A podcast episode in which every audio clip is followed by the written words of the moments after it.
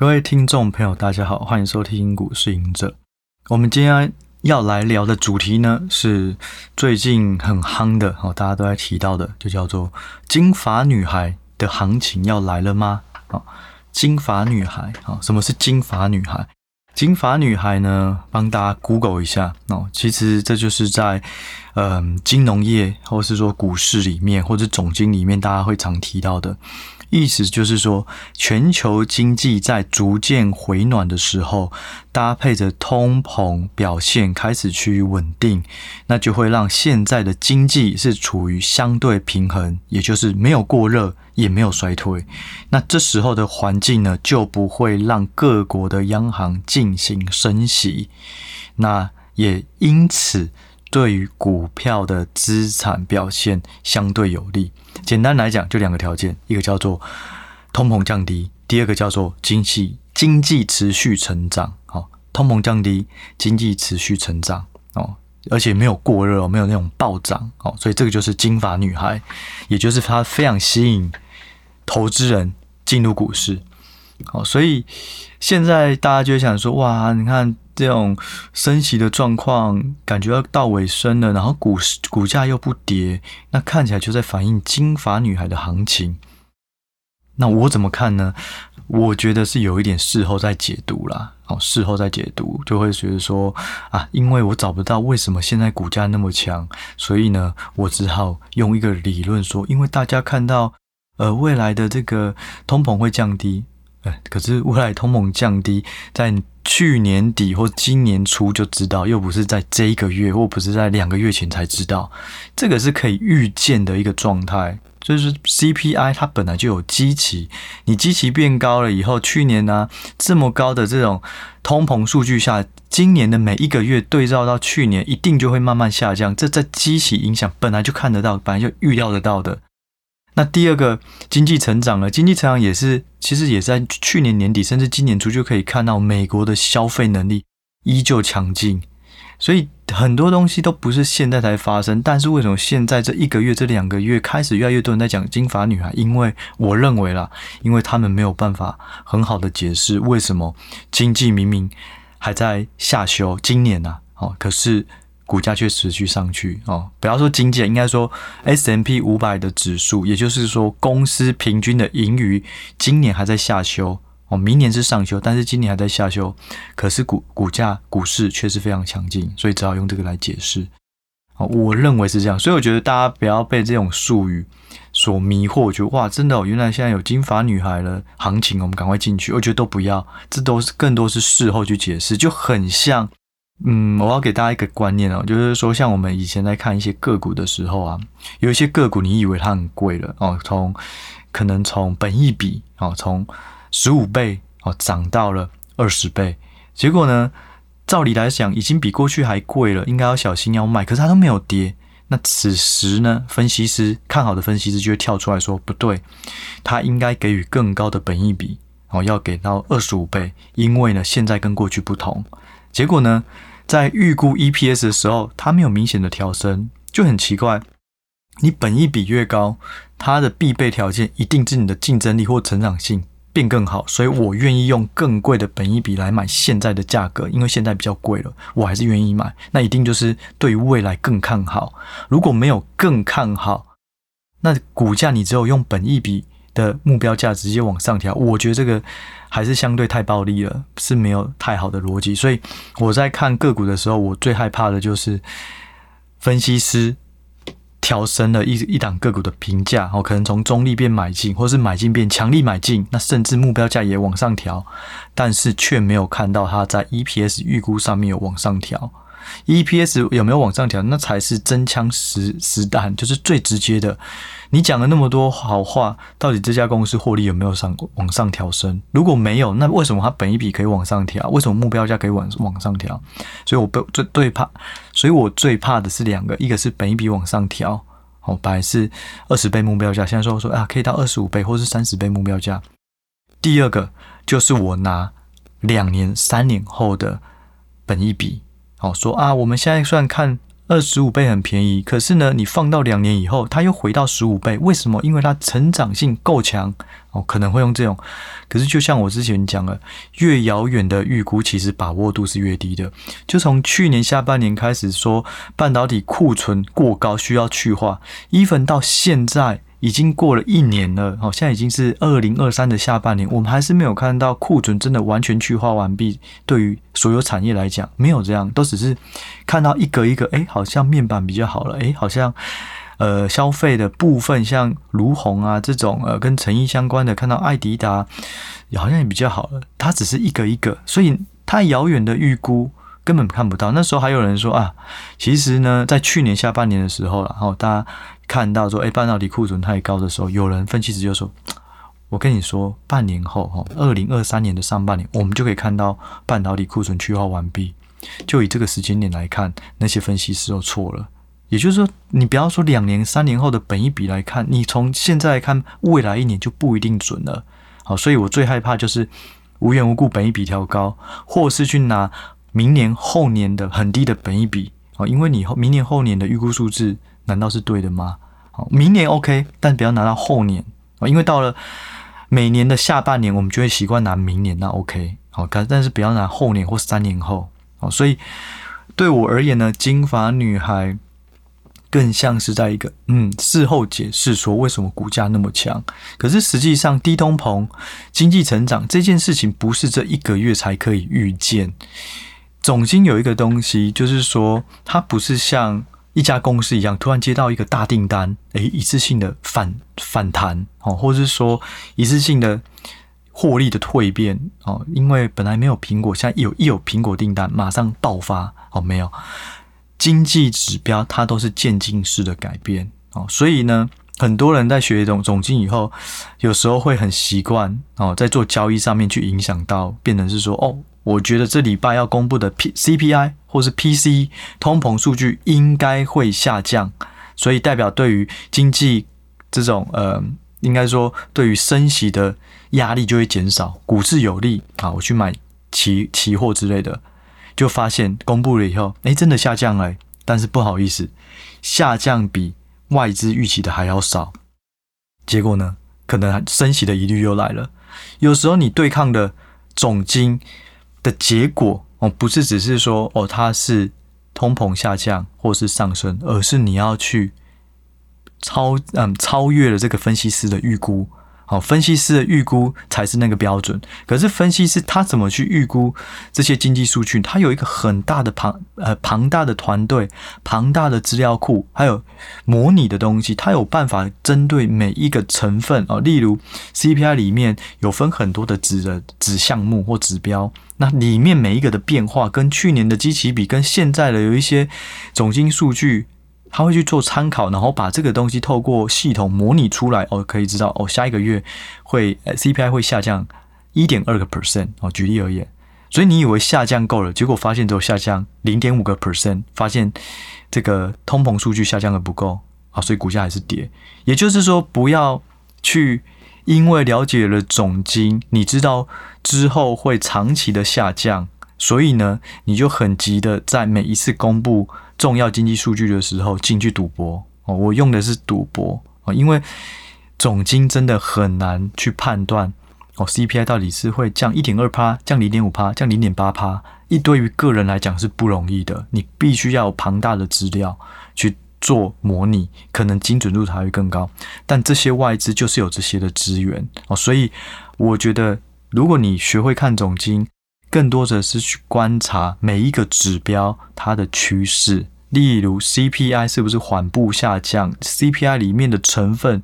房屋相关的是否缓步下降，或是医疗保健，好，或是油价等等，然后去分析对于哪些产业有利或是不利。另外呢，在于消费，美国的消费数据上面是不是不错了？那对于半导体的这种相关的，例如消费性电子。它的需求是不是有回来啊？这种东西才是更重要的，就是总经去看趋势哦，不要去用每一个每一个礼拜，不然总经数据每个礼拜都公布那么多，如果每一每一次都想要去吹一个短线，认为这个经济数据公布以后会大涨或大跌，然后去做一个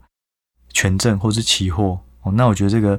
胜率太低了，所以我建议，如果是看总金，尽量还是以一个。长期趋势的变化哦去做投资的辅助哦。例如，升息看起来在去年哦，升息看起来还没有到终点，或是你不觉得会这么快降息，你也不知道什么时候会停止升息。OK，那这样你的资金水位因为有这个变数存在，你可能就不要压太满。例如，用这种总金的方式，呃，应该说总经的数据综合的判断，哈，现在到底该不该你的持股水位这么高，或是某些特定产业，因为每个经济循环的阶段都会有有利的产业跟不利的产业嘛，那你要布局的是哪一些？我认为这样会更好哦。所以话说回来，金发女孩，我认为这个东西就是更多是大家事后的解释。那为什么？好，那就我来讲，为什么嗯后来没有跌呢？其实我觉得最难的东西哦，市场上最难判断的就是资金面，因为资金面就是这些嗯真枪实弹，这些钱到底法人散户他要不要去买股票？如果这些心理状态他们是愿意承担风险的哦，他们跳下去买了，基本面不用任何变化。只要人性哈，投资人的心里觉得舒服了，突然大家都愿意拿更多钱进去，股价就会涨。这个东西是很难解释，而且你不知道每一个人现在风险偏好是不是一起都变高了。所以这个东西资金面才是背后影响这个股市行情最难解的一个一道题。好，就像是说我举例哦，假设假设我们这里有十个人。我们这十个人呢，大家都是正常的工作，然后有些有些人买车有买房，然后每个人消费都不同，好，但是大家都有一百万，好，那当我们现在想要去买股市股票的时候，发现股票里面只有一档叫做台积电，好，但是呢，因为现在景气不好，然后大家在生活上薪水也没有太高，或者是说年终很少，所以我只愿意拿我的财产的五趴去买台积电。哦，所以这十个人呢，都拿了五趴的资金出来，那台积电可能就是在这个五十块的钱，五十块钱左右的股价。好，可是当哇，这个经济状况很好，或是我觉得我们今年公司的业绩很好，然后我的年终会很多，结果当我领到年终以后，我会觉得 OK 啦，这些钱这么多，然后我觉得股市也不会再跌了。好，那我想要拿更多的钱去买台积电。哦，那大家都这么想。这个时候，可能每一个人都从五趴去买台积电这两个股，变成拿五十趴去买台积电。那台积电呢，基本上它基本面没有任何变化，光资金挹注，它可能就从五十块涨到三百块了。这就是资金，好，资金就是当也许整个股市的公司预估获利都还没有明显变化，可是当投资人看到了这个环境，或是看到，哎，奇怪，股价都跌不下去，难道底部已经过了吗？那我要开始丢一些钱了。好，我们会讲这个叫做 risk on，就是我开始风险偏好。你可以把想象 risk 哦，这个风险就是一个开关，risk on 哦，打开了，大家都敢去冒险，所以投更多钱。目前就是这样子。那 risk off 就是把风险这个按钮关掉，我不冒险了。哦，现在就是有点 risk on 哦，这个 risk on 是。外资在写报告很喜欢用的字哦，其实就是我觉得这个，当你大家愿意承担更多风险，丢更多资金进去，行情就是变好了。所以我觉得单纯就是这么简单，没有说什么啊，这个金发女啊，我觉得这些东西都是事后解释，在于你早就知道通膨会降低，你早就知道其实美国的经济数据真的依旧都不错，就业也是很好，所以它本来就不会衰退。所以我觉得是这样。好。另外呢，资金面呢要怎么去观察？我觉得台湾比较好观察，因为台湾会把筹码面，资金就是筹码嘛，也就是说，当我有更多的买买家，不管是散户，不管是法人，他们把钱丢进来，那我就会知道说，哎，这些人开始都愿意买股了，那你就可以看得到。那台湾针对三大法人也都可以去观察。我之前有分享过，我在再帮大家复习一下，就是说，就以外资来讲。在去年一月一日到去年，嗯，还有十月左右，股价呢，呃，台股呢，从一万八跌到一万二。那这段时间呢，外资它卖超台股一点四兆哦。可是呢，从去年十月到嗯，今年可能七月哈，目前为止，外资超买回了不到五千亿，也就是说，你卖了一点四兆，你只买了五千亿，就又回到了一万七。也就是说，就以资金面来讲的话，外资是开始在买，可是外资，如果你要回到过去的高点，你还有接近九千亿还没有买，诶。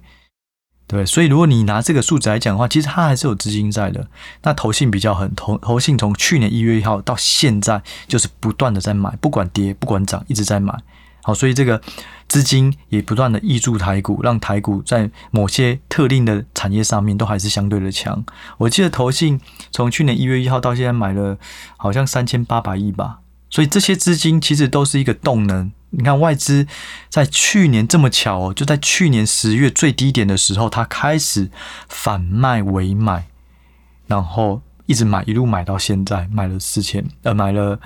买了对，套四五千亿，哦，卖了一点四兆以后，买了四五千亿，那这个资金回笼，其实就对台股有一定的帮助。那当法人在买，股价没有再跌，那开始散户也。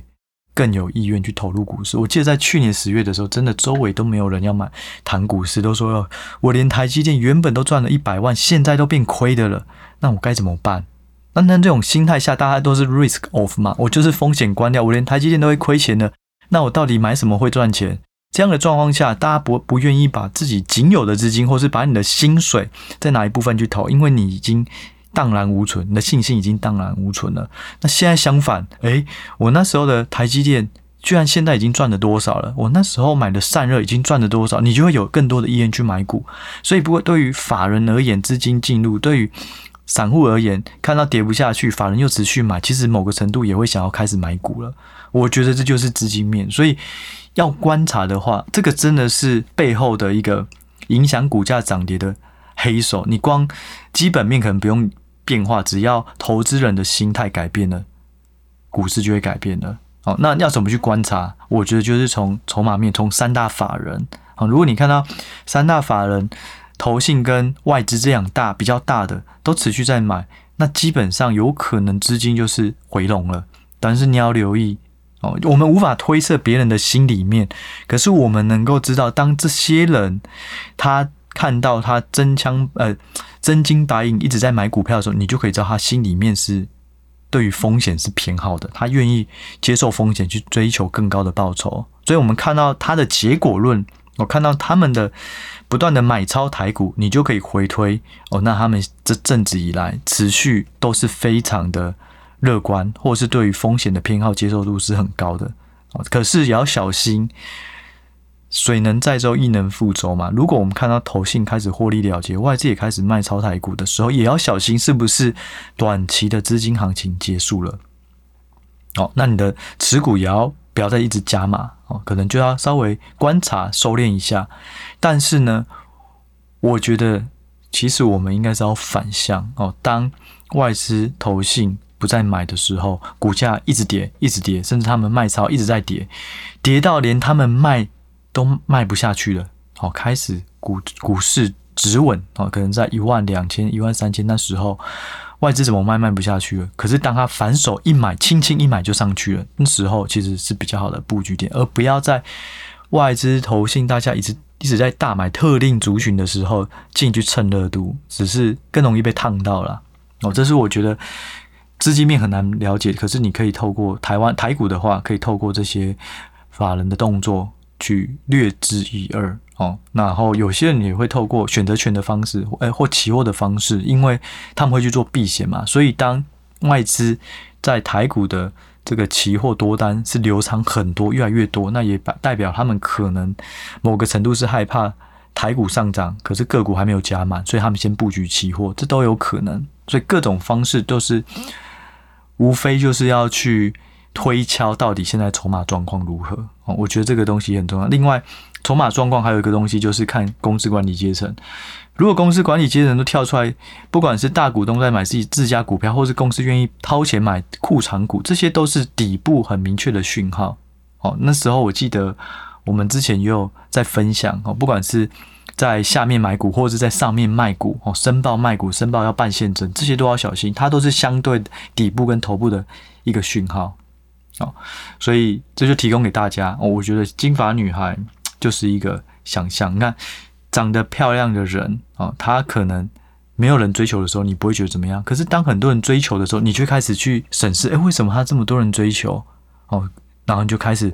以这种结果论，就是，哦，因为他的头发非常的漂亮，有一头乌溜溜的秀发，哦，他眼睛又很大，然后呢，他又非常有这种文学的涵养之类的。哦，可是可是当没有人在追她的时候，其实你不会去解读她，你可能早就知道她是不错的女孩。哦，例如是这样，所以我觉得股市也是这样，很多时候都是事后解释。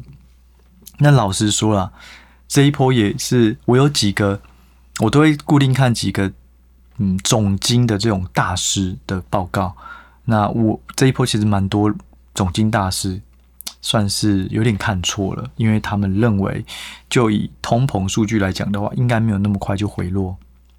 然后对于美国的升息态度，应该也还没有这么快就要停止降息哦。可是没想到股市已经先反应，所以这些大师呢就开始纷纷的认错，说啊，原来是因为有金发女孩，我们忽略了。好，那我们现在来帮大家评估金发女孩能够维持多久呢？对，我觉得有时候也不得不，因为有一些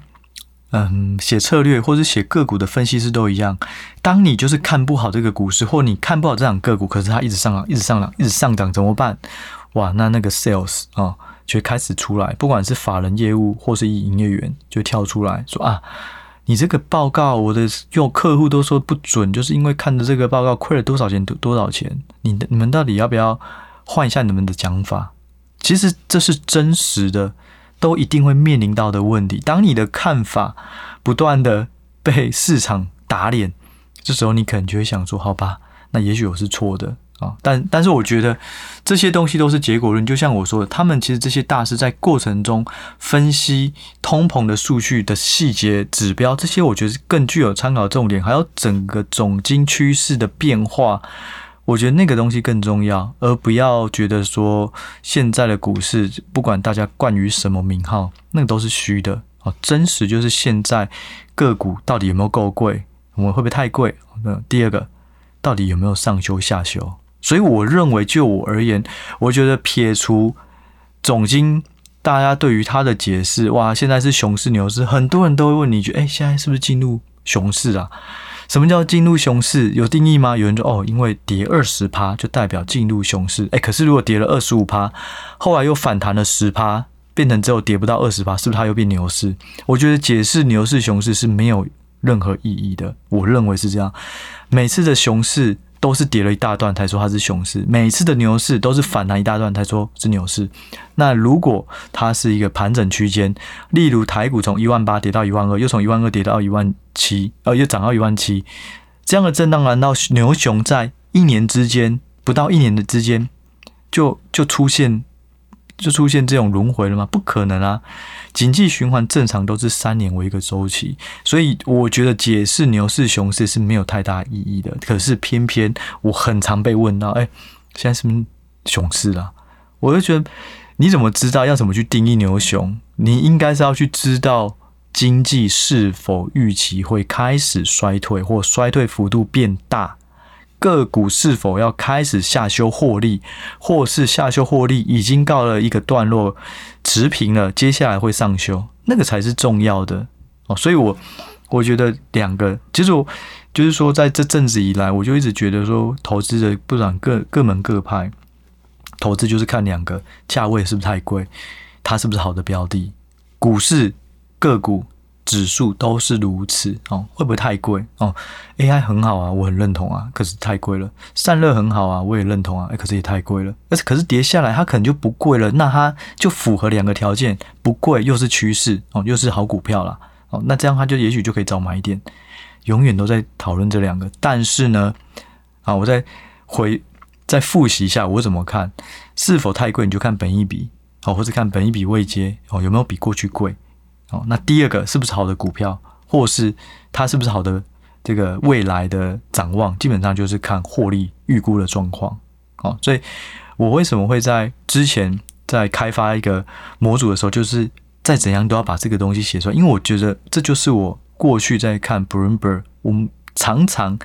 看一家公司，基本上我就只会看这两个东西：现在本益比位阶多少？现在的预估市场有没有上修？有，好，那我开始去看这家公司的报告，上修到底是来自于什么？有没有道理？一步一步去看，你就可以更清楚、更厘清中间的关系。哦，所以我觉得不用受到大家对于怎么解释哦，现在的经济会不会到时候跌了，就说啊，金发女孩已经消失了，那只是一个。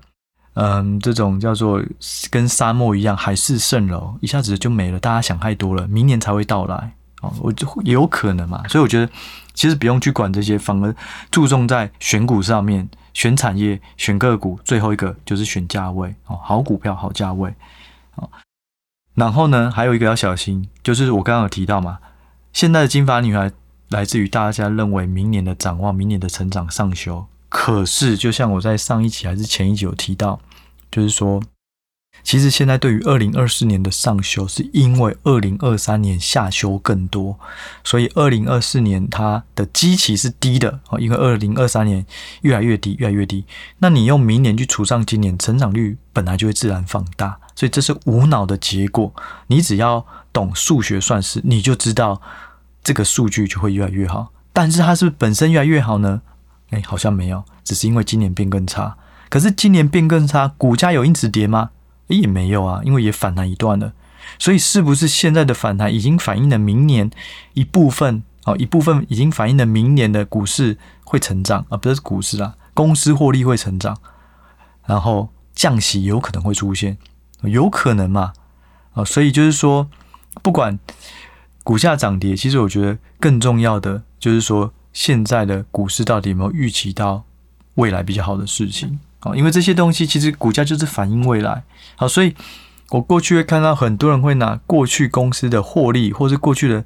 实际上发生的财报去做投资决策。哦，经济也是如此，个股也是如此。我觉得这就要非常小心，一定是往前看，不要再看后照镜了。后照镜都已经过了，你应该要看下一个转弯是什么时候，跟着转。看着后照镜，其实你不知道前方的路况是如何哦，所以我觉得大家还是要小心。然后，尤其如果成长性是因为基期的影响而上修哦，那要小心，因为那不是真的变好，那只是数学上面相处的时候变好。好，所以它也是一个表征。如果到了明年哦，今年的获利没有再下修了，可是明年的获利持续上修，诶，那可能就是明年真的看到一些龙景，那这个就比较正面了。但是目前来讲，就以今年一月一号到今年七月八月哦，整体来讲都是因为一路下修今年的数字，所以明年才显示的更好。所以我觉得这种的变好是比较没有这么强的，没有那么健康的哦。所以呢，就以目前的来讲呢，嗯，我会留意的布局呢，就像我过去提到的，AI 散热是不错的，但是也要留意价格哪时候是比较好的好球带哦。就像这阵子以来哦，开始创意的法说变变法会以后哦，不断的下跌，他把个股啊都当往下带，那这些就是因为，如果你的本益比位阶很高，你就要承受更大的放大镜去看你的业绩，你的。财测展望有没有变更好？没有，还下修，不好意思，就开始把你打回原形。可是呢，毕竟它还是有受惠一个大趋势啊，所以我觉得这些洗一洗，它也许会沉淀了一下，再看未来的营收、未来的产业状况是不是有持续有更多的 AI 订单哦，那才会决定它下一波的涨跌幅。不过，当你站在山峰，你要承受的。孤独，或是说你要承受的压力就是更大，因为大家会拿放大镜检视你，所以本一比位阶高的都要小心。我过去有提到嘛，过去本一比位阶很高就暴涨几倍、十倍的这些个股呢，通常你很难撑在本一比位阶超过三倍一年的时间，这是因为真的很难，因为你超过三倍，代表你已经远离了过去一般给你的评价了啊，你原本只有十倍，你现在已经到了四十倍的本益比。好，那你既然你要有四十倍本益比，不好意思，我们就会放大去解读，看你是不是真的值这样。因为你涨太多了，只要一回跌，每个人都是腰斩，都可能都很害怕被腰斩哦。所以这就是说，高预期，预期太高就是最大利空哦。我我以前在我的那本书，我记得我有这样讲过，预期最嗯，预期过高就是最大利空。预期过低就是最大利多哦。你只要不期不待，它随便表现，哎，好像也没那么差，股价就慢慢涨了哦。所以对我而言，回到刚刚讲布局 AI 散热，我觉得这些都 OK，但是要看价位哦。它是好趋势没问题，但是是否是好价位，要再等看看哦。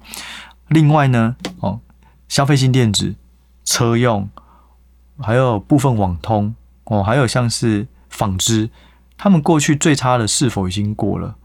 那低起基期如果也是算偏低的。那未来一定也会受惠这种消费慢慢回笼变更好的，那也许它就是好的价位，然后基本面慢慢变好，好，所以搞不好也可以找机会去布局。像最近利基电、联电、世界先进这种成熟制程的股价都很惨，都很弱，可是不可能说永远一一路落下去，这些都是